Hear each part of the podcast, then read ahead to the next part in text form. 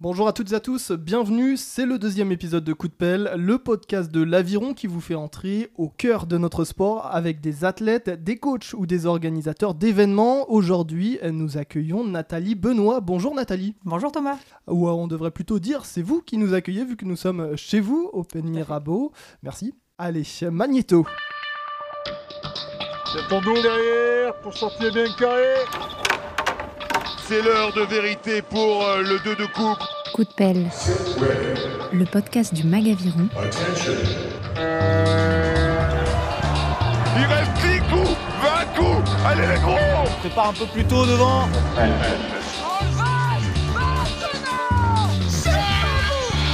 Présenté par Thomas Pronguet. Nathalie, vous êtes euh, une athlète de l'équipe de France para-aviron, deux fois médaillée aux Jeux paralympiques, quatre fois aux championnats du monde. Vous avez aussi trois titres de championne de France. Vous êtes une des pièces moteurs de cette équipe para-aviron en France. Vous êtes quand même depuis longtemps dans cette équipe Euh, je suis rentrée en, deux- en 2008, en fait exactement, oui. Après j'ai fait quand même une pause, hein, après euh, Londres, pour reprendre en 2018. Mais euh, bon, si on prend depuis le départ, oui, ça fait un petit moment. Et on va, on va y revenir justement. On va aborder la présentation, c'est la première partie de notre épisode. Comment vous vous décririez aux auditeurs Euh, Vous êtes assez grande quand même? Euh, Alors je suis légèrement au-dessus de la moyenne des Françaises, 1m68, ce qui n'est pas énorme, mais bon, je- ça va. Pour le moment c'est suffisant, même si on sait que les deux premières de la catégorie, elles sont très grandes, 1m80. Donc euh, voilà, c'est peut-être aussi ce qui manque un, un petit peu. Donc euh, aujourd'hui, vous avez 41 ans. euh, vous êtes né en juin 1980 à Aix-en-Provence. Signe Gémeaux, c'est bien ça? C'est bien ça. Vous êtes donc en fauteuil. Vous avez aussi une béquille et c'est dû à une maladie que l'on vous a diagnostiquée assez tôt. Oui, alors en fait, moi, on m'a diagnostiqué donc une sclérose en plaques, qui est une maladie neurologique évolutive. Donc le principe, c'est le système immunitaire qui se retourne contre vous et qui détruit la gaine qui entoure les nerfs et qui permet à l'influx nerveux d'être rapide. Donc en fonction de là où se trouvent les plaques, euh, vous avez la conséquence. Donc en fait, il n'y a pas deux maladies identiques. On ne trouve pas deux patients qui ont exactement la même chose. Et euh, voilà, c'est évolutif et ça peut aller très vite ou très lentement. Donc c'est vraiment euh, l'incertitude. voilà, c'est au jour le jour. Et alors pour vous, comment ça se manifeste? Alors moi principalement, alors j'ai eu des périodes plus difficiles parce que toute l'Olympiade de Londres, en fait, j'étais quasiment exclusivement en fauteuil. Maintenant, pour ceux qui me connaissent savent que je peux marcher sur des courtes distances. J'utilise souvent le fauteuil pour aussi me, bah, me reposer et puis pour euh, faire des longs déplacements. Des problèmes d'équilibre, peut-être de coordination. J'ai quand même une baisse de force. Euh, je fatigue, par contre, beaucoup plus vite, ce qui est mon principal euh, souci, notamment pour l'aviron, que voilà, les muscles fatiguent assez rapidement. Après, il y a des petits problèmes euh, de vue, enfin, il y a plein de petites choses qui ne se voient pas, certaines zones aussi au niveau de la sensibilité. euh, voilà, des petites choses plus, plus sournoises qui ne se voient pas, mais qui sont, peuvent être gênantes au quotidien. Le sport dans tout ça, l'aviron, il vous aide quand même à garder, euh, à conserver du muscle. C'est aussi un échappatoire. Comment il y a une interaction, j'imagine, quand même entre le sport la maladie, mais aussi la maladie qui joue sur les, résultats? Si on parle du côté un peu euh, physique, ça fait, ça fait totalement une rééducation en fait. C'est sûr qu'après, pour se déplacer, on a quand même une, bonne base. Ça fait, ça fait d'autres connexions aussi. J'ai des muscles qui étaient faibles, qui ont été renforcés, même à la surprise parfois des neurologues. Euh, d'autres muscles qui, compensent aussi ceux qui sont plus faibles. Après, au niveau euh, moral, bon, bah, c'est comme tout un chacun, j'ai envie de dire. C'est vrai que ça permet de, bah, de voir du monde, de voilà, d'avoir une vie euh, sociale. Et puis ça, ça libère hein, le sport. Quand on, vrai, quand on finit une séance, euh, on, est, on est bien. Donc, comme on sait que le, moral joue beaucoup sur l'évolution des maladies, notamment de, la sclérose, puisqu'on peut carrément avoir des poussées de stress. Moi, je me souviens, après un championnat du monde, je ne pourrais pas vous dire lequel, j'avais tellement stressé, une semaine plus tard, j'étais à l'hôpital, en fait, de une poussée de stress. C'est là que j'ai appris voilà, qu'il fallait prendre la vie détendue, ce que je n'arrive pas toujours à faire, malheureusement. À ce titre, euh, pour vous qui nous écoutez, n'hésitez pas à vous mobiliser durant le mois de mai. C'est le mois de soutien et de prévention pour les personnes atteintes de sclérose en plaques. Euh, Est-ce que vous, vous, Nathalie, vous participez à certains événements ou certains programmes durant ce mois-là ou pas spécifiquement? Quand on me sollicite, euh, voilà, c'est arrivé. J'ai fait des rencontres. J'ai fait aussi bah, à Joinville d'ailleurs. J'ai enregistré une, une, une asso qui est venue euh, voilà, pour justement parler de sport et euh, d'aviron. Parce qu'il faut savoir qu'en 98, donc quand je suis tombée malade, les médecins, au contraire, disaient il ne faut pas faire de sport, c'est une maladie fatigante. euh, Enfin, il faut se préserver au maximum. Et bon, ça a bien évolué. 20 ans plus tard, ils n'ont plus du tout le même discours. Ils disent au contraire, faites des activités, euh, alors peut-être pas de haut niveau, mais en tout cas, euh, bougez-vous, bougez-vous. Lorsqu'on vous diagnostique la sclérose en plaques, quelle réaction vous avez? Vous restez focus sur le sport ou vos rêves s'effondrent? C'est venu après le basket. Quand on m'a diagnostiqué, c'était bon, juste avant. donc oui, j'ai continué à faire du sport, mais différemment. Donc comme je vous ai dit, sous les conseils des médecins, j'avais diminué ma pratique, mais surtout extrascolaire, parce que j'étais quand même à la fac de sport. Donc je faisais tout le sport qui est enseigné pendant le cursus. Et euh, en 2005, là, j'ai commencé vraiment à utiliser un fauteuil roulant. J'ai eu une poussée assez forte. Je me souviens d'être resté des mois et des mois à l'hôpital, centre de réduc. Et donc là, j'ai bah, commencé la pratique handi-sportive, on va dire. Et donc j'ai commencé par le basket parce que j'ai vu une démonstration tout simplement au salon autonomique. Je trouvais ça sympa. C'est vrai que les sports co, c'est toujours très ludique, on rentre tout de suite dans l'activité. Mais rapidement, j'ai eu envie de, faire de l'aviron, qui était un sport que j'avais découvert quand j'étais petite, hein, comme tout le monde, en regardant les jeux à la télé avec mes parents. Euh, et, voilà, après j'ai poussé la porte d'un club. Et justement, pour vos débuts, euh, c'est en, en, quelle année? Quand est-ce que vous, vous, commencez vraiment, vous montez pour la première fois sur un bateau? Il me semble que c'était en euh, fin 2007 ou quelque chose comme ça, ouais. Voilà.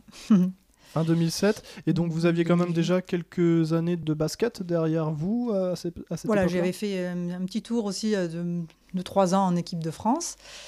Et euh, voilà, je jouais dans une équipe de, Marseille, mais bon, j'étais déjà, voilà, je m'entraînais, on va dire, très régulièrement. Euh, j'avais quand même une base physique, surtout que je venais de la fac de sport et qu'avant, je faisais aussi euh, du pentathlon moderne. J'étais en pôle espoir au moment où on m'a appris la maladie, donc c'est vrai que je m'entraînais beaucoup. Donc voilà, finalement, j'ai pas trop perdu dans cette phase où on m'a dit de ralentir. Je, me suis quand même entretenue. Donc c'est vrai qu'après, ça, ça, aide quand même. Et ça, ça donne quand même quelque chose de votre personnalité. Euh, vous avez quand même du mordant, euh, si, je, si on peut dire ça comme ça. Euh, et donc, lorsque vous arrivez sur l'aviron, dans quel club vous faites votre premier test? Est-ce que vous prenez une licence directement? Comment ça se passe? Oui, je suis allée donc au Cercle de l'Aviron de Marseille, à l'Estac. Et ils étaient équipés d'un bateau, Andy, ce qui est quand même rare, on va dire, parce que finalement, ils n'avaient pas d'athlètes handicapés, mais ils avaient le bateau. Donc ça, c'était c'était super. J'avais euh, Jean-Philippe, l'entraîneur, qui faisait toutes les sorties avec moi, qui était là en, permanence. Et oui, je crois que j'ai signé très très rapidement. Pas du tout avec euh, l'objectif d'en faire euh, des, enfin, de faire des compétitions ou de rentrer en équipe de France, mais vraiment parce que c'était un sport bah, exceptionnel, génial. Quoi. Quand je suis montée dessus, tout de suite la banane, voilà. Je me suis dit ah, bah, ça c'est mon sport. et la banane, vous l'avez toujours aujourd'hui. vous êtes toujours aussi au CA Marseille? Non, après Londres, euh, j'ai fait une pause, mais j'ai repris au Rowing Club de Marseille, notamment parce que c'est euh, Rémi Taranto, mon cher ami, euh, qui, est, qui est également membre de l'équipe de France et qui est le président. Et c'est vrai que bah, après, j'ai eu envie de me rapprocher de mes amis. Rémi Taranto, qui est médaillé de bronze en PR3, donc avec le 4 de pointe mix cet été également. Euh, donc euh, entre les deux clubs, euh, les deux clubs marseillais, est-ce que vous avez une préférence? Est-ce que vous, bien vous avez ramené dans un autre club ailleurs en France Est-ce que voilà, est-ce que vous avez un club préféré? Je ne me prononcerai pas sur les préférences. Ce que je peux dire, c'est qu'à l'époque j'étais bah, très bien au CAM et que là je suis très bien au rowing aussi. Donc voilà, c'est différent, des ambiances différentes, mais euh, voilà, chacun y trouve son compte, donc euh, c'est très bien. Donc euh, vous, vous êtes en skiff PR1, mais dans le para-aviron, il y a trois catégories, PR1, PR2, PR3. À quoi ça correspond? En fait, on est classé en fonction de nos handicaps. On passe devant des classificateurs qui sont formés pour ça. On donne aussi un dossier médical très complet. Voilà, en fonction de ce qu'on peut faire ou ne pas faire, on est classé dans une de ces catégories. On n'a pas le choix. D'un point de vue plus technique, euh, l'entraînement, voilà, à Marseille au début, vous ramez en, bras seul ou en bras corps essentiellement comment ça, marche le coup d'avion pour vous? Donc euh, il y a eu une nette évolution. Jusqu'en 2012, on ramait vraiment bras épaules. Les sangles étaient très très hautes et euh, voilà, c'était vérifié au départ. Et avec bah, l'évolution, tout simplement de l'activité, ils ont modifié cette règle et maintenant c'est il faut que la sangle soit présente, mais la hauteur est indéterminée. Et donc là, ça a eu un effet bah, positif, c'est que les bateaux sont allés plus vite. On a, voilà, les écarts sont peut-être aussi un petit peu réduits, même s'ils restent quand même euh, assez grands. Et, euh, mais il y a eu un, gros désavantage, c'est que toutes les personnes qui sont les plus handicapées de chaque catégorie ne peuvent plus concourir à l'international parce qu'elles ne sont pas assez performantes, parce qu'elles ont la nécessité de laisser ces sangles très hautes et maintenant, c'est vrai qu'on utilise une partie du dos, une bonne partie hein, d'ailleurs du dos. On est toujours un peu contrainte par le dossier, mais en fait, c'est plus une aide qu'une contrainte. C'est-à-dire que moi, si on m'enlève le dossier, je vais aller trop en arrière, je pourrais pas revenir vers l'avant, et si on m'enlève la sangle, je pourrais peut-être pas non plus me relever. Mais en fait, ce sont plus des aides maintenant que des contraintes. Alors qu'à l'époque, euh, c'était vraiment une contrainte, je me sentais saucissonnée sur. Euh, sur le siège. Donc voilà, ça, ça évolue. Mais on peut dire maintenant qu'on rame quand même bras, bras dos. Donc en fait, euh, voilà, le, buste dans la propulsion est, peut-être essentiel en tout cas. Ah oui, c'est ce qui fait vraiment la différence. Si on utilise maintenant euh, que les bras, euh, c'est voilà, fini, on n'est plus, on plus performant. Après, il reste à bien, à bien coordonner tronc, épaule et bras car les, trois sont importants. Et moi, je sais que j'ai une petite faiblesse là. Je, pense qu'il y, a des choses à travailler au niveau des épaules surtout. Et euh, ben voilà, et celle qui le fait très bien, c'est notamment la norvégienne. Où on voit qu'elle a une technique euh, très particulière, mais très très efficace. Et voilà, je vais essayer de la copier, mais c'est très difficile.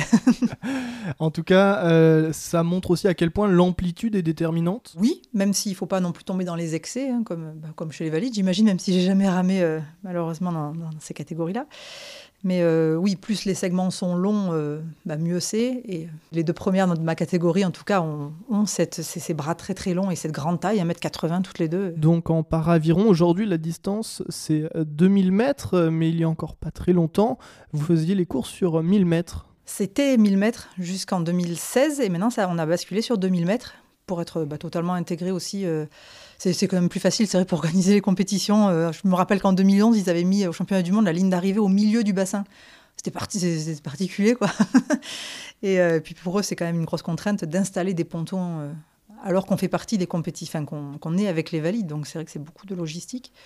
Donc là, voilà, sur 2000 mètres. Donc c'est quand même une distance faramineuse. Enfin, c'est énorme, juste en bras corps. Vous êtes quand même à une cadence de course. Comment vous pourriez nous donner cette représentation de l'effort? Alors moi, on m'a toujours dit que c'était pas le même sport en fait. C'est vrai qu'on n'est pas, on a des réglages totalement différents. Il n'y a pas de croisement. A priori de ce que j'ai entendu, puisque comme je vous dis, j'ai pas l'autre expérience, c'est euh, plus dur. Alors pas plus, c'est pas plus difficile. Hein, c'est très difficile de ramer, mais les réglages. Puisqu'on a un ami justement, bah, Antoine Gesel, pour ne pas le citer, euh, un autre rameur de l'équipe de France paramédaillé qui a essayé justement, il m'a dit mais c'est pas du tout la même chose, j'ai l'impression de, déplacer chaque fois un camion. Après c'est une habitude aussi, c'est dans nos catégories c'est comme ça justement parce qu'on a des pelles plus courtes, des anthrax plus courts, donc il faut bien déplacer vu qu'on n'a pas les jambes. On a des réglages plus difficiles, mais ce n'est pas plus dur parce que toutes, les catégories, je pense, sont, compliquées. Après, voilà, c'est sûr que nos courses nous font plus de 10 minutes, voire euh, s'approchent même plus des 11 minutes. Donc après, on rentre peut-être dans une autre filière aussi. Euh, j'ai fini très loin des 6 minutes de Mathieu et, Hugo. Oui, à Tokyo. Ça, ça fait rêver, mais, mais voilà. Oui, à Tokyo, vous bouclez les 2 km en 11 minutes 28 secondes. Oui. Ah, c'est vrai que les conditions étaient quand même assez euh, difficiles. Les, Olympiques nous avaient dit oh le bassin c'est bien et du vent pour tout ça, mais en un mois il avait tourné. On a eu beaucoup de vent de travers et plutôt contre. Voilà, bon après on fait avec les conditions hein, comme tout le monde. C'est mais une autre manière de ramer quand même. Euh, j'imagine que c'est pareil pour les valides, hein, je sais pas, mais là ça a vraiment beaucoup beaucoup d'importance au niveau de la fatigue parce que en vent contre tout de suite comme c'est qu'on est quand même beaucoup sur les bras quand même les épaules c'est pas un muscle très puissant quand même, donc euh, c'est euh, quand même vraiment une autre manière de faire. Et on s'était bien entraîné sur le bassin de Vers-sur-Marne, qui lui est très venteux. Donc euh, voilà, finalement, on avait une bonne préparation de ce côté-là. Mais du coup, vous devez quand même tétaniser très rapidement. Enfin, tu tétanises pas vraiment, bien sûr. Par contre, oui, la fatigue s'installe assez rapidement, mais on travaille là-dessus justement, comme, comme tout le monde, j'imagine, prendre le coup léger et être dans l'économie. Moi, c'est ce que je recherche vraiment, surtout avec cette pathologie là qui est où les muscles fatiguent plus vite. Voilà, j'essaie de travailler dans l'économie, donc. Euh, c'est un peu l'essence même du, coup d'aviron. Euh, c'est quoi votre meilleur chrono sur, euh, sur 2 km ça doit être quelque chose comme 10-17. Votre premier titre, en tout cas, c'était en 2009. vous ne devenez pas championne de France. non, non. Vous devenez directement médaillée d'argent au championnat du monde de Poznan. vous brûlez les étapes euh, non, alors déjà, à l'époque, le championnat de France n'existait pas. C'était un critérium pour les, pour les Andis. C'est vrai que ça a basculé championnat de France, justement, parce que j'ai eu cette médaille au, championnat du monde. Je me souviens qu'ils se sont dit, on ne peut pas quand même avoir quelqu'un qui est médaillé au championnat du monde et qui ne soit pas championne de France. Alors, je ne dis pas que c'est ce qui a... Ça serait forcément arrivé, mais je sais qu'il y a eu cette discussion, euh, cette discussion-là. Après, euh, brûler les étapes, c'est vrai qu'en handisport, on a, hum, il y, a, il y, a, beaucoup de changements de discipline. On peut quand même être performant rapidement, beaucoup plus qu'un valide qui change totalement de sport. Et euh, moi, j'avais quand même une base aussi. Je ne viens pas de, zéro. J'ai fait la fac de sport, j'étais en pôle espoir de pentathlon, donc j'étais quand même entraînée. Et, euh, mais oui, par contre, c'est vrai qu'on peut avoir une ascension qui est très rapide et qu'on ne voit pas ou exceptionnellement chez des valides. Et cette base, elle vous a bien servi parce que du coup, euh, vous êtes championne de France en para-aviron en 2010, en 2011, en 2012, trois fois de suite. En même temps, vous décrochez l'or aux mondiaux euh, de 2010 et l'argent euh, en 2011 à Bled, en Slovénie, sur un lac magnifique où j'avais eu la chance de, vous voir. Au JO de Londres, vous arrachez l'argent en 2012, puis bah, le bronze cet été à Tokyo. Après, vous faites une petite pause après, après Londres pourquoi cette pause, voilà, elle intervient en, 2013 Qu'est-ce qui a, qui a été euh, le déclic? C'est vrai que dans l'équipe de France euh, paralympique en aviron, il y a eu quand même beaucoup de tensions ces années-là. Mi-2011 et l'année 2012, ça a été assez dur euh, pour tout le monde. Hein. et je, travaillais encore à plein temps à ce moment-là. Je me suis dit, je vais continuer pour être dans une ambiance comme ça où vraiment je partais en stage, la boule au ventre, ça, je dis bah ça, ça vaut pas le coup, donc je vais arrêter la compétition. Et j'ai fait le Paris-Marseille à la rame. Là, j'avais envie de faire justement une traversée. Euh, c'est ce qui me plaît les, choses à étapes. Et euh, voilà, de discuter, d'avoir beaucoup de partage et de faire ça sans, sans objectif. L'objectif, c'était pas de le faire le plus vite possible, c'était juste de le faire, euh, voilà, de prendre du plaisir. Un défi?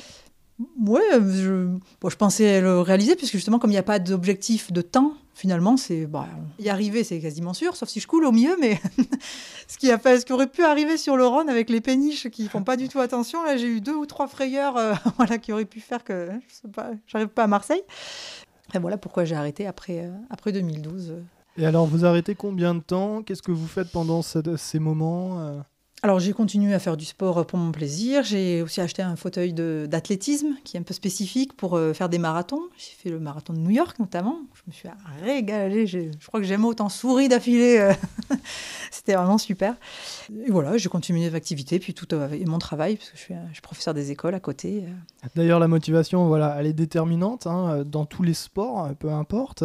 même si elle peut jouer des tours, on va parler de, de Tokyo et de son chemin de traverse, notamment euh, comment euh, se fixer euh, des objectifs, rester motivé, continuer à, progresser step by step.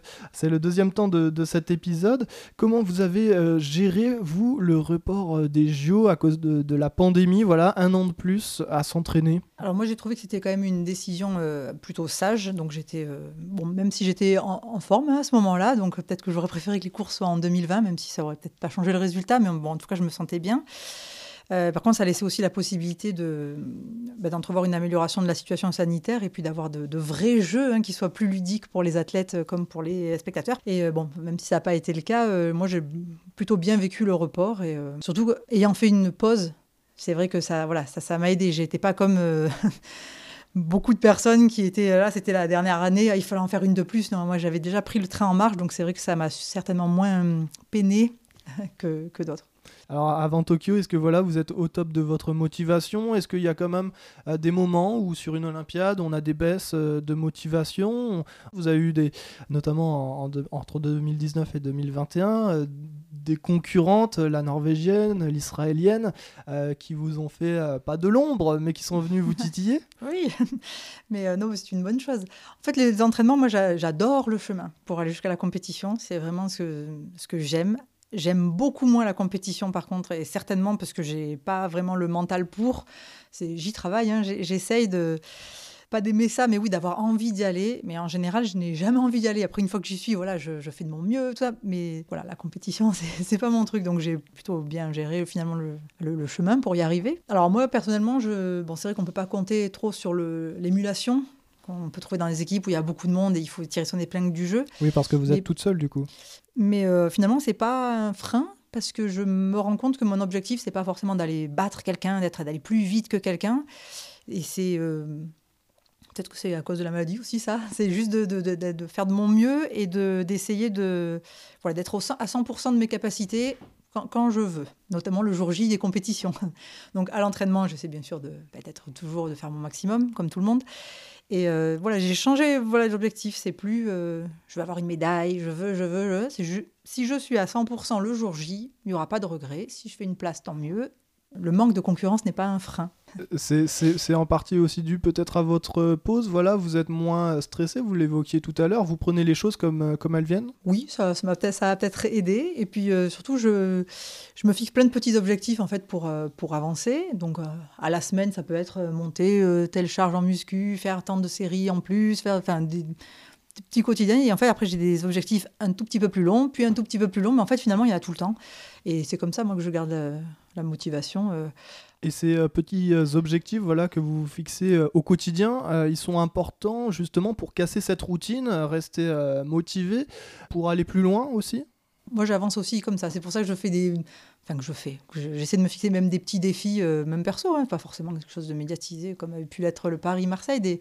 Je me dis tiens, et là ça m'aide à avancer même dans ma vie de tous les jours. Tiens, dans deux ans je ferai ça, dans quatre ans j'aimerais bien faire ça plus tard, j'aimerais bien faire. Donc, je, je suis quelqu'un qui marche par, euh, par objectif. Donc, euh, je crois que c'est quelque chose qui me déstresse, en fait, d'avoir la, sensation d'avoir le contrôle. Parce que je dis pas que je l'ai, mais en tout cas, de tout planifier comme ça, c'est. Euh, même si j'aime bien l'improvisation aussi, hein, mais en tout cas, je. J'ai l'impression du coup de savoir où je vais et, de... et ça diminue le stress. Justement, lorsque vous arrivez à Tokyo cet été, dans quel état d'esprit vous êtes? On nous annonçait quand même un, un tableau qui n'était pas génial. Il fallait dès qu'on était à table, il fallait plus parler. Euh, moi, j'imagine même que je pourrais plus sortir de, de la chambre, qu'il fallait rester au maximum dans, le, dans la pièce. Je me suis dit, oh, mais ça va être horrible, on va pas pouvoir. Euh, il fallait pas trop côtoyer les autres pour pas se contaminer. voilà. Donc, quand je suis arrivée là-bas, j'avais envie que ça soit terminé, quasiment. oui, parce qu'il n'y a pas de spectateurs non plus durant les courses, etc. Voilà, la famille venait pas, mais c'était même tout, tout l'avant, puisque là, on est quand même dix jours sur place. Alors que c'est vrai que quand on est arrivé à Londres, on avait envie quand même de profiter et là, c'était pas possible. Et puis en fait, euh, c'était quand même moins difficile qu'attendu. On pouvait parler à table, même très très fort, parce que comme ils avaient mis du plexiglas partout, on s'entendait pas. Donc euh, voilà, on pouvait sortir de, du bâtiment, on pouvait euh, discuter. Voilà, donc ça a été très rapidement. Voilà, je me suis détendue quand même. Je me suis dit ah ben non, ça va pas être si terrible que ça. Les conditions, le test quotidien, ça se faisait en deux minutes. Enfin, c'était vraiment pas une contraignant mais euh, de voir les autres qui ont peut-être un mental meilleur que le mien et qui étaient déjà à fond, qui, quand ils me croisaient, voilà, euh, tout le monde était euh, conquérant, on va dire. Et là, je parle de l'équipe de France paralympique au sens large, hein, dans toutes les disciplines. Et là, ça, ça donne quand même de l'énergie parce que c'est vrai qu'il y avait quand même une belle équipe paralympique, voilà, une belle délégation, on va dire. Du coup, l'émulation, elle monte un peu pendant le, le tout à fait, voilà, les 10 jours à, côtoyer les autres finalement et de, voilà, de voir que tout le monde avait la pêche. Tout ça, oui, ça m'a ça donné en, même envie. voilà, moi qui d'habitude n'aime pas trop la compétition, mais je n'aime pas ça à cause du stress, hein, parce que ça me rend malade physiquement. C'est aussi pour ça que, que j'appréhende. Et là, ça m'a donné. Euh, ouais, étrangement, sur cette compétition, là, j'étais mieux que d'habitude. Euh, je suis arrivée euh, moins malade. Alors, les épreuves commencent. tout s'est passé comme prévu. Est-ce que vous pouvez nous décrire un peu vos courses? Nous, on est 12 qualifiés au jeu, donc on a trois courses au maximum. au niveau de la, série, bon, je suis tombée contre la Norvégienne, donc je savais déjà que c'était plié, puisqu'il y, a celle qui gagne qui passe directement en finale. Donc j'ai pris ça comme une course de travail. C'est vrai que j'ai voilà, pris, mes marques, euh, voilà, je me suis jaugée. Finalement, j'appréhendais de faire trois courses en trois jours, mais euh, le, lendemain, ça m'a permis de faire un... J'ai vu d'autres choses, je me suis testée sur d'autres euh, domaines, ce qui fait que je suis arrivée à la finale finalement, pas sereine du tout, mais en tout cas avec des, voilà, avec des billes. Hein, je me suis dit, bon, bah, voilà, j'aime travailler les procédures de départ qui sont pour moi très très anxiogènes. Là, moment où ils annoncent les pays, tout ça en général, j'ai les bras tétanisés. Du coup, de le faire euh, même trois fois, euh, ce repêchage que je redoutais en termes de fatigue, je me suis dit, oh une course de plus, ça va être euh, ben, fatigant, ça va tu vas griller des cartouches. Ben non, ça a été bénéfique. Et voilà, bah, après la finale. Alors, je dirais, il y a, deux, choses. Très bien, parce que bon, je savais que les deux premières places n'allaient pas être accessibles j'avais un pépin de santé, j'ai été opérée en avril, tout ça, donc j'étais déjà très contente de pouvoir revenir et, espérer peut-être euh, accrocher un podium. Donc je partais vraiment avec l'idée que 1, 2, c'était pas possible, essayons 3. Euh, je pense que pour d'autres sportifs, c'était le même cas, on était plusieurs à, viser cette troisième place. Et euh, bah donc quand je me suis installée à cette place pendant la course, finalement, j'ai voilà, j'ai essayé de rester, j'ai regardé que devant les autres filles pour rester à cette place. Et c'est là que vient le petit bémol. J'aurais au moins pu essayer de jeter un petit coup d'œil, de voir où elle était. Est-ce que j'aurais pu Alors je dis pas que ça aurait changé le résultat, mais voilà, il m'a manqué euh, et il me manque toujours cet esprit un peu conquérant. Euh, voilà, il faut oser. Et moi, je suis dans le contrôle, comme on l'a dit. Là, j'ai ma troisième place, et très bien, essayer de la garder, tout ça. Et maintenant, c'est un regret. Je me dis, mais il faut tenter un peu des choses. Euh, Donc c'est un peu ce que je vais, ce que je vais, je vais travailler là-dessus pour essayer d'oser et d'être un peu moins dans le contrôle. Est-ce que voilà, parce que c'était le plan, entre guillemets, je sais que vous avez beaucoup travaillé avec euh, Charles Delval, votre entraîneur, euh, sur l'imaginaire de la course, sa représentation, sa visualisation. Est-ce que voilà, vous saviez que vous aviez votre troisième place, le job était fait? C'est presque ça. Oui, ça m'a aidé parce qu'effectivement, j'avais à peu près visualisé ça parce que je suis assez euh, réaliste voilà, je vais pas visualiser une course où euh, je pars devant la Norvégienne euh, et je lui mets 30 secondes à l'arrivée. C'est voilà. oui, on a travaillé dessus, donc j'étais quand même très très contente. C'était l'objectif. certainement que j'aurais pas fait mieux la deuxième place. Quand je dis euh, peut-être que j'aurais pu, on ne sait pas avec des si, hein. mais en tout cas, je regrette juste de ne pas avoir tenté. J'ai même pas fait d'enlevage, je crois, alors que je savais pas où elle était. Hein. voilà, c'est le seul petit bémol, mais bon, bien sûr, le résultat, j'en suis ravie. Alors il y a le podium et, le bronze. C'est à ce moment-là qu'on réalise le parcours réalisé durant, durant 5 ans, tous ces, petits objectifs euh, mis bout à bout, euh, les concessions peut-être? Euh, oui, enfin on réalise, je ne sais pas si j'ai réalisé ça, c'était un soulagement. J'ai passé la ligne, je suis restée beaucoup, beaucoup dans le soulagement pendant des jours, peut-être même avant la joie. Alors bien sûr, il y a quand même du, plaisir, ça se voit sur les, avec les sourires. Ce que j'avais ressenti, c'est vraiment, ça y est, c'est fait, ouf, c'est...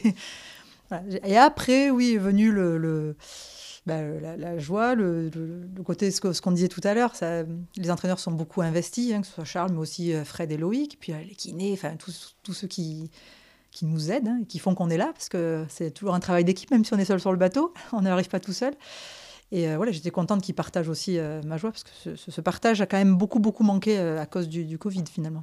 Et c'est vrai, cette joie, ce soulagement à la fin de la course, euh, chez vous, elle est très, très communicative avec votre sourire. Euh, on, le revoit à la télé. Euh, quelle a été la réaction de, votre entourage, vos amis, votre famille? Maintenant, on vous reconnaît ici, Open Mirabeau? Ah oui, dans mon petit village, on va dire oui, en général. Mais la réaction de la famille, c'est surtout une grande joie pour moi parce que c'est c'est pas eux qui me mettent toute cette pression que je me mets toute seule. Personne ne me la met en fait. C'est vrai qu'eux, ils voient les efforts du quotidien. Hein, tu viens là, ah ben non, il faut que je fasse ça. Euh, bah, ils voient voilà, que c'est des heures d'entraînement par jour. Et euh, donc, c'était surtout très, très content pour moi. Et euh, comme ils savent que c'est un gros stress, voilà, de me savoir enfin soulagée, ça les a libérés aussi un petit peu. Une médaille de bronze obtenue avec beaucoup de persévérance. on va aborder maintenant un peu plus votre personnalité afin de mieux vous connaître. vous êtes professeur des écoles, vous l'avez évoqué tout à l'heure. pourquoi vous avez choisi ce métier, une vocation? C'est vrai, les grands-parents, les parents, la sœur, enfin on est tous euh, dedans. Alors ils sont plutôt profs d'EPS.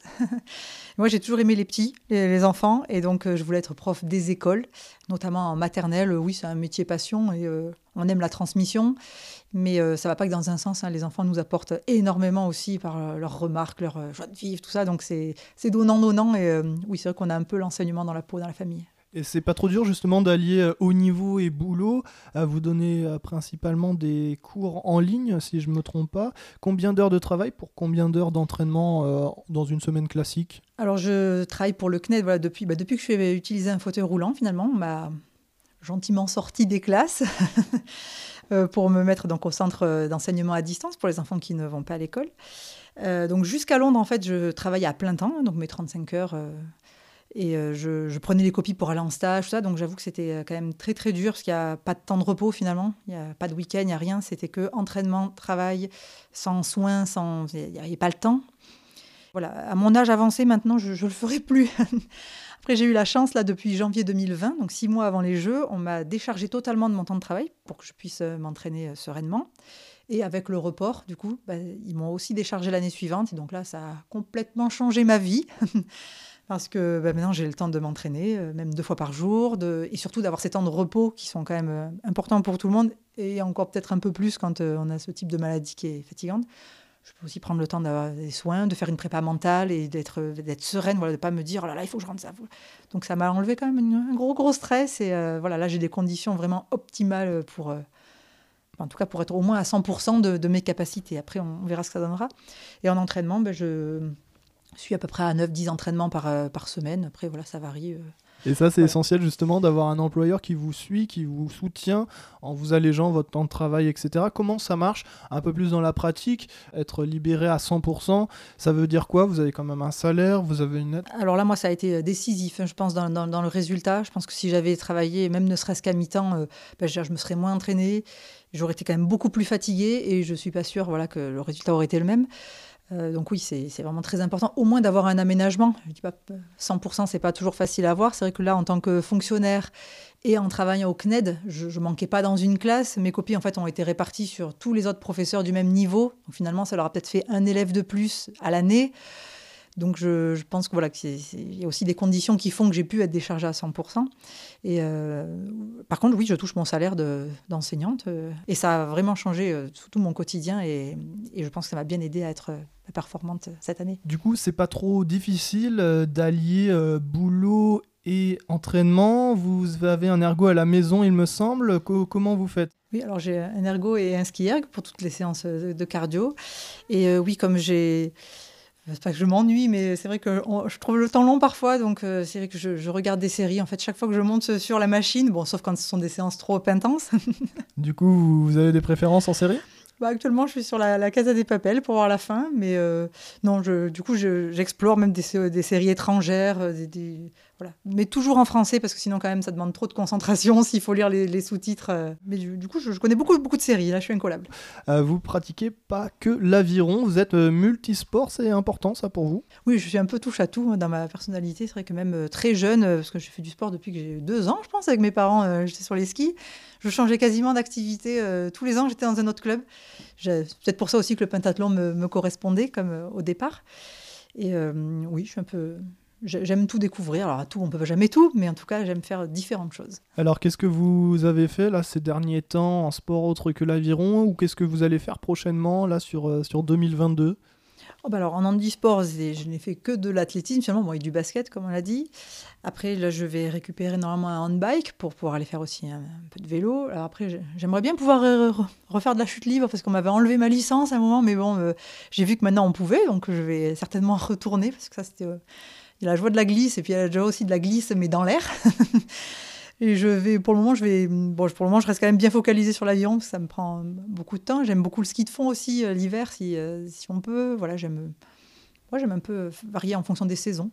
Vous avez pu faire du ski de fond cet hiver? Et oui, je vais y aller. Puis je prends un exemple sur la Norvégienne qui, elle, fait toutes les compétitions euh, là de ski de fond et ça l'aide bien apparemment. Donc voilà, je vais essayer de, de, la copier pour développer aussi d'autres voilà, et puis pour changer un petit peu aussi d'activité.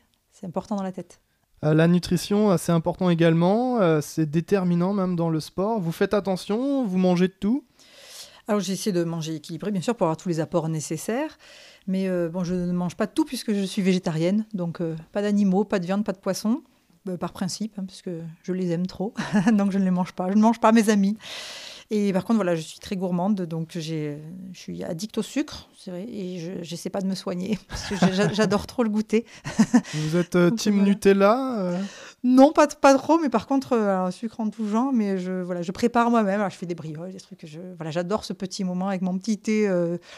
Donc voilà, j'ai du mal à me passer de sucre, je l'avoue. Attention, prêt, pâtisser. C'est quoi votre plat préféré, Nathalie Benoît, et l'aliment que vous détestez le plus?